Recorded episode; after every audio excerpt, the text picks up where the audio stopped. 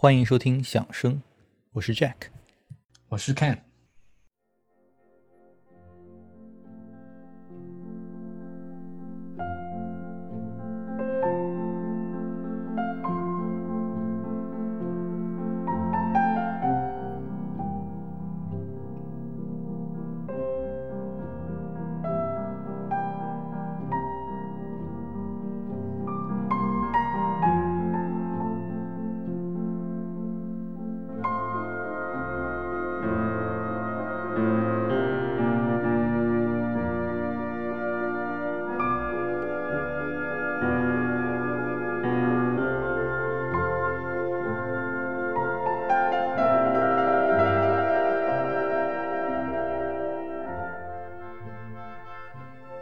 是莫扎特第二十一号钢琴协奏曲的第二乐章，演奏者呢是我们录制这期节目前几个小时前刚刚离世的中国钢琴大师傅聪先生。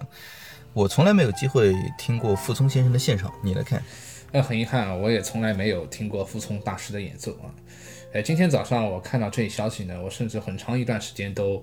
呃，不敢相信这是真的事情。因为前几天虽然从媒体上得知他的确是因为这个新冠的原因住进了医院，但没想到情况转变如此突然。那么今年文化艺术圈呢，的确有太多这样老一辈的巨匠这样的艺术家离我们而去了。我对于傅聪的印象呢，主要还是停留在他父亲傅雷的那本《傅雷家书》啊，还有以及一些网络上呢他教学的片段。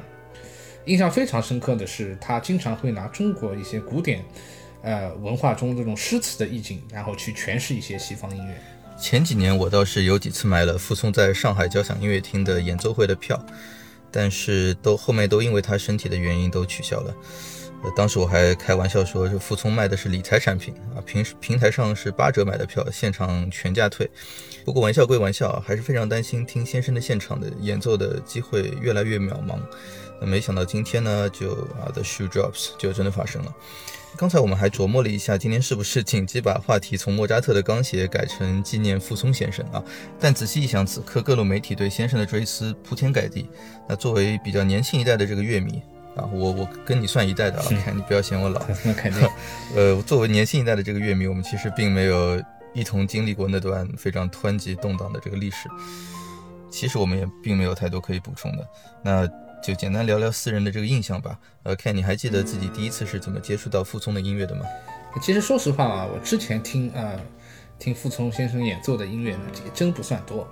嗯，也就是在网上看一些他的访谈啊，还有一些大师课的片段后，然后我曾听过他呃弹的一些肖邦作品。那么今天得知他离开人世后呢，我才在网上做了一些 research，发现他其实留下不少的录音，也和很多上世纪诸如梅纽因。比特马格 （Peter Mag） 这样的巨匠合作过，真是失去了才懂得珍惜啊！今天我也在苹果音乐里搜到了他之前录的莫扎特钢琴协奏曲，真是有种相见恨晚的感觉。听了后，我发现那真是如此动人和清澈的莫扎特啊！每个音符在先生的手中都貌似闪耀着亮亮光。呃，我第一次听傅聪还是好多年以前啊，当然也是录音啊，因为我很喜欢的那个德国的文学家黑塞。呃，这这里面的故事是，就是当时已经八十多岁的这个黑塞坐在家里听收音机啊，他呢就听到了一个肖邦的这个乐曲，他听着听着呢，他陷入了狂喜，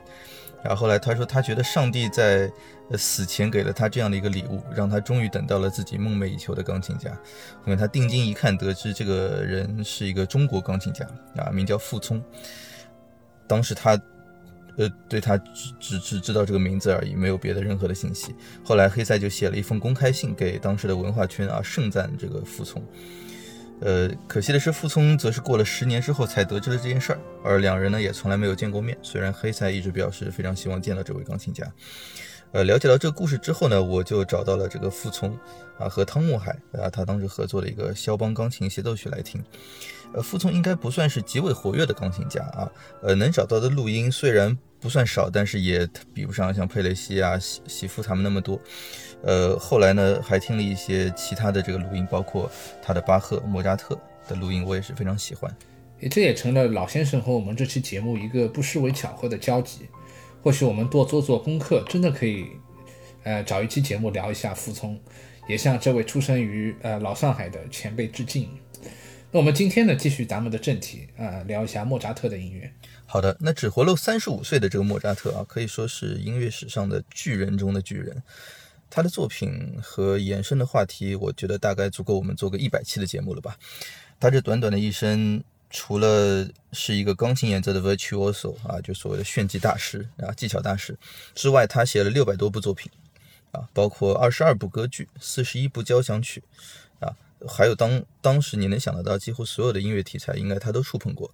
每一个爱乐者应该都有属于自己的这个莫扎特的这个聆听的心路啊。呃，看你的莫扎特的入坑之作是哪一部呢？哎，其实我最早接触莫扎特的作品是他的第三十五哈夫纳交响曲。其实哈夫纳已经属于莫扎特他的呃晚期交响曲的一部了。那么我当时我记得我听的是卡尔伯姆和维也纳爱乐的那个录音。这份录音也可以说是伴随了我小学时期无数个写作业的时光啊，嗯，就是当时我我因为放学回家，我每次听到那精神焕发的第一乐章时，我就不由自主的会摆脱一天学习这种疲惫的状态。那莫扎特真可以说是音乐史上呃奇迹，他留给人类太多太多伟大的音乐，而且他的创作速度是非常惊人的啊！有人说他就算就算一辈子。抄谱子都还没有莫扎特写新曲子来得快呢。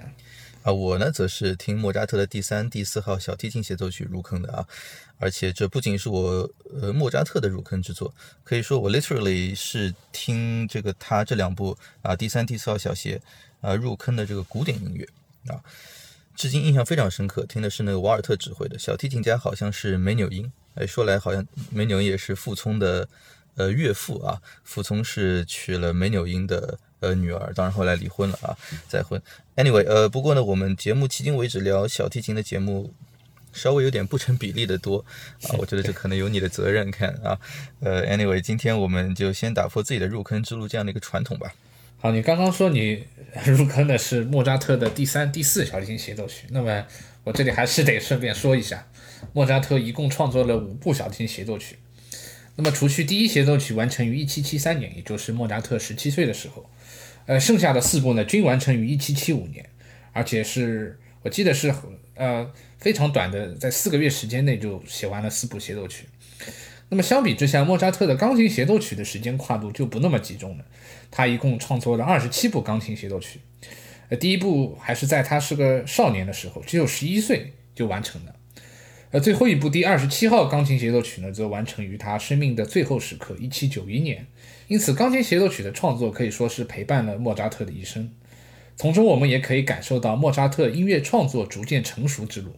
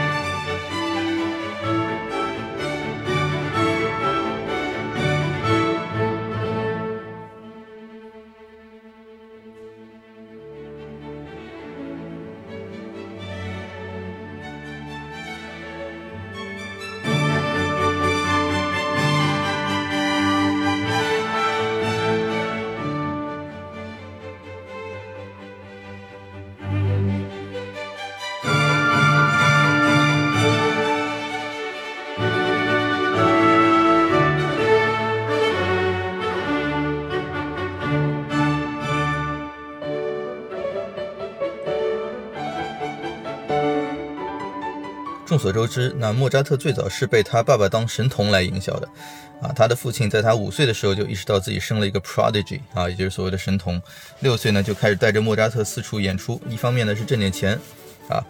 另一方面呢是希望可以找到一个有钱的金主，啊，那种贵族来做赞助人，呃，甚至有一次搞大了，还搞到了那个美泉宫，啊，在哈布斯堡王朝的这个女王的跟前演奏。不过呢，可能是这家人的吃相比较难看 啊，最终呢，他们还是没有拿到这个赞助。其实呢，我感觉啊，看过早的去对一个神童的这个潜力去进行商业化的包装啊，似乎都会导致这个神童的发展不是特别的好。对这点我是赞同。的确，我们现在看到太多这种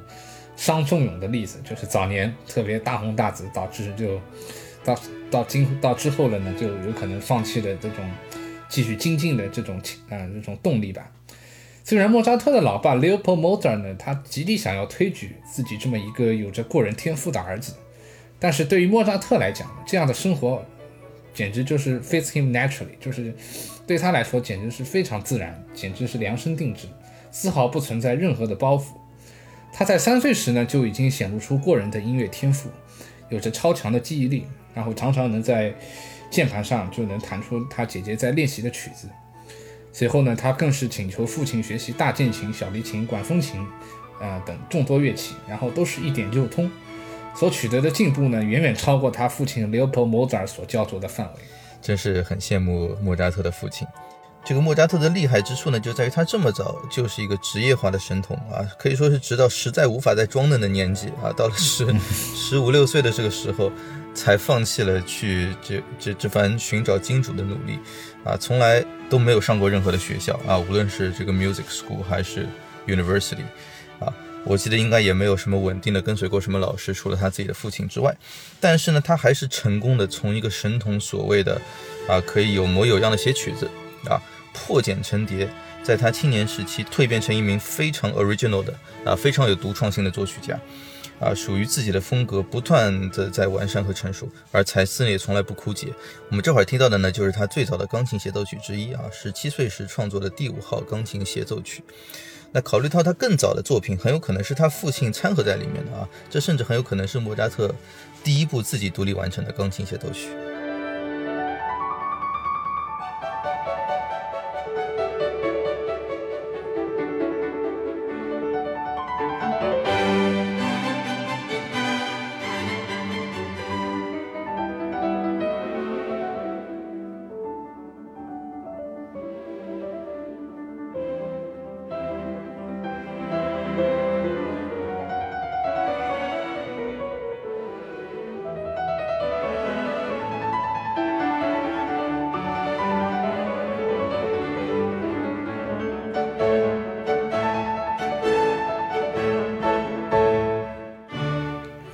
第五钢琴协奏曲呢，第一印象给我感觉就是充满着阳光与活泼的气质。那么莫扎特在这里呢，也是第一次将小号和低音鼓这两个乐器加入乐队。当我在听这部协奏曲时呢，有个细节特别引起我的注意，那就是钢琴独奏进入的时候，钢琴右手的高音旋律，它 double 就是和那个乐队小提琴声部奏出的主旋律是重叠的。那么这样的一个手法呢，不禁就让我联想起了呃莫扎特的前辈海顿的作品。啊，没错啊，这其实就是他的这个钢琴这个乐器，其实是与这个乐团有着这个呃被裹挟的这样一种这个关系的啊，这也可以说是比较早的从巴洛克时期过来的一种传统。他在外面长达十年的这个神童之旅啊，其实并没有取得预期的成功啊，所以呢，他后来这个我觉得还是比较狼狈的啊，回到了萨尔兹堡的宫廷里干活。十三岁呢，就做上了宫廷的音乐总监，虽然。挣钱补贴家用啊，但是其实收入还是相当微薄的啊。然而，就像我们之前所说的，他不用做职业神童，这对他的成长来说是有好处的。这段时期呢，虽然他们一家人都挺郁闷，但是莫扎特在作曲上啊，他终于开始从有模有样啊，开始走上了一种风格更成熟，逐渐走出啊前人的这个阴影，而开始越来越具备属于自己的一种灵气在里面。对啊，这个时期诞生了一部。啊，咱俩都非常喜欢的作品吧，莫扎特的第九号钢琴协奏曲。呃，前两天在跟你商量这期节目的时候啊，看我还挺惊讶，咱们俩竟然异口同声的就先定下了把这部作品啊作为咱们今天的一首呃主打曲目。对，没错啊，这部作品呢虽然是莫扎特早期的作品啊，但是他可以说是他啊走上成熟风格的呃一个很好的一个例子。那么这部第九钢琴协奏曲呢，有个标题叫 Juno。是当时十八世纪一位名为呃 Novell 的舞蹈家的女儿。那么这部协奏曲呢，被美国音乐学家 Charles Rosen 认为是莫扎特真正走向成熟的一部协奏曲。那么在这部协奏曲里呢，莫扎特也做了大胆的创新，比如在协奏曲的开头，一般都会乐队奏出一个影子。然而在这部协奏曲里呢，乐队在演奏出一个 fanfare 一般的动机之后，独奏直接闯入。然后演奏出了一个短小的这么样一个乐句，仿佛是对之前乐队的这样一个回应。比如说当吧啷当当当，然后钢琴就当当当当这里噔噔，所以这样是一呼一应的这样的一个关系。那这种这种手法呢，在莫扎特的协奏曲中并不常见。甚至在他之后的作品中也都很少再次被用到了。这首作品之所以被一些一些音乐学家称作叫做 Mozart's Eroica，就是莫扎特的英雄交响曲。我们知道英雄交响曲它指的就是贝多芬突破自己早期的这个风格，迈向成熟的一个。甚至把整个音乐世界推向下一个阶段的一部重量级的这个作品啊，他的第三交响曲。一些音乐学家呢就说这部第九钢琴协奏曲是 Mozart Eroica。那我觉得就是因为他做出了不少大胆的突破啊。对，在调性上也是一样。哎，没错，是这样的啊。所以我觉得莫扎特真的是对这位叫 Juno 的这个女子应该是非常的呃重视啊。如果不是说倾心的话，就像你所说的，之前的钢琴呢，其实。都能够听出一些比较传统的这个呃味道啊，但是这首作品当中，它可以说是莫扎特头一次，他打破了钢琴被乐团的肢体所裹挟的这样的一个传统啊，在一开始啊，就仿佛告诉这个世界，OK，我这部作品当中的这个钢琴是和乐团进行一呼一应的呃地位平等的对话的。对，啊，那我们来欣赏一下莫扎特的第九号钢琴协奏曲，它的第一乐章。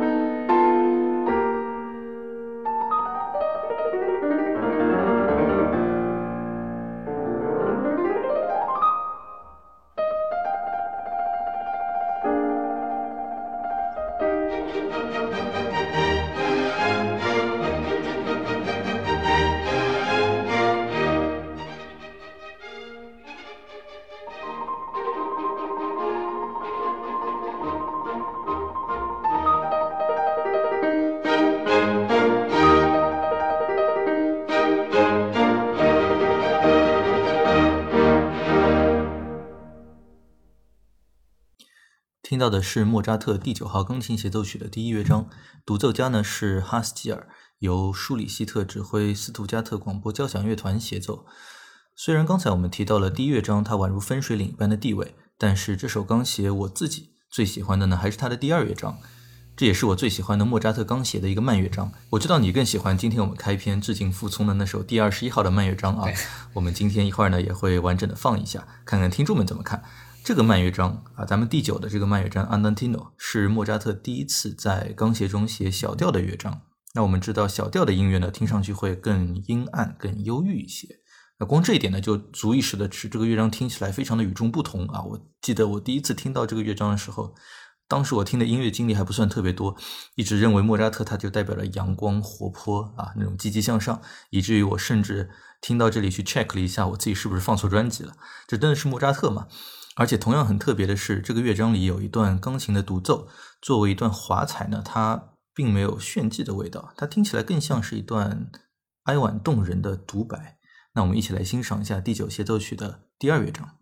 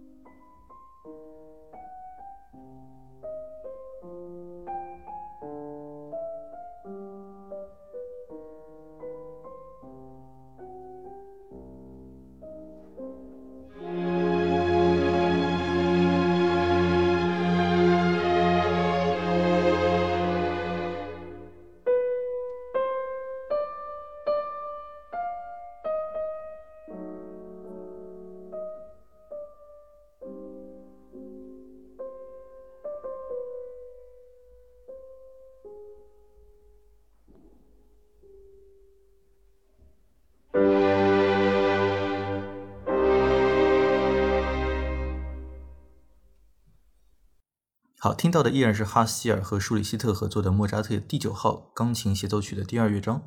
但我们把时间 fast forward 八年啊，期间的故事呢，我们以后应该会聊很多。那八年之后啊，也就是写下这个第九钢协的八年之后呢，莫扎特已经是一名极其成功的音乐家，在维也纳呢人尽皆知，而且跟老一辈的作曲家像海顿也都结成了忘年交啊。这两人其实在见面的之前就很推崇对方的音乐，见面之后更是啊干柴烈火般的成为了好朋友啊。海顿的这个年纪呢，更加接近莫扎特的父亲啊，虽然还是比后者小了十多岁。他跟父莫扎特的父亲说啊，你儿子是我见过最伟大的音乐家、作曲家。那除了前辈海顿之外呢，后辈贝多芬也是对莫扎特非常的敬仰，甚至寻求来维也纳跟随莫扎特学习。虽然没有具体的证据表明他们真的见过面啊，但是据说可能的确在维也纳，他们在一个屋子里啊搞过一些教学。啊，我记得我们最早一期节目里啊，Ken 你就提到过莫扎特对后辈贝多芬的一句点评啊，他说：“注意这个年轻人，他会扬名世界。”那显然，莫扎特他 chronologically 啊，就就是按按时代顺序上呢，他是位于古典时期的一个核心。那就在这个状态之下呢，他写下了我们今天最后要播放的这部作品。好，我们接下来要欣赏到的呃，莫扎特第二十一钢琴协奏曲呢，这部协奏曲创作于一七八五年。那么当时的莫扎特呢，可以说是处于自己职业的巅峰期，在演奏和作曲方面呢，都取得了非常大的成功。呃，当时莫扎特演出邀约也是不断的，有时甚至要在一个晚上开好几场音乐会。然而，这样忙碌的生活呢，反而给莫扎特的创作带来了更多的灵感。和早期协奏曲不同的是，莫扎特在这里大大拓展了呃音乐中的广度。啊，那么之前呃加克提到这部作品，这部协奏曲呢，第二章啊是我最喜欢的一个莫扎特慢板乐章。那么这部这个慢板乐章独特在乐队的弦乐声部。它在那个三连音平静的一个铺垫下，然后莫扎特充分展现了钢琴无穷无尽歌唱性。那对于我来讲呢，这个乐章不由自主让我联想起莫扎特歌剧中的咏叹调啊。对，这个时候莫扎特他二十九岁，他即将呢来到这个而立之年，毫无疑问处于炉火纯青的一个巅峰状态。上世纪的伟大钢琴大师古尔德甚至更夸张的表示，莫扎特他死的不是太早，而是太晚了。啊，他表示莫扎特再晚一点的这个晚期作品啊，一直到三十五岁去世，创作力开始走下坡路。当然，我觉得我并没有资格来评价古尔德的判断啊，更没有，这更不代表赞同啊古尔德的说法啊。但我只是想说明的是，今天我们最后要听到的这部作品啊，可以说代表着莫扎特啊神明附体一般的时期的。状态的一部杰作。那今天的一开始呢，我们听到的就是傅聪演绎莫扎特第二十一号钢琴协奏曲的第二乐章。那现在呢，我们就把第一和第二乐章完整的欣赏一下。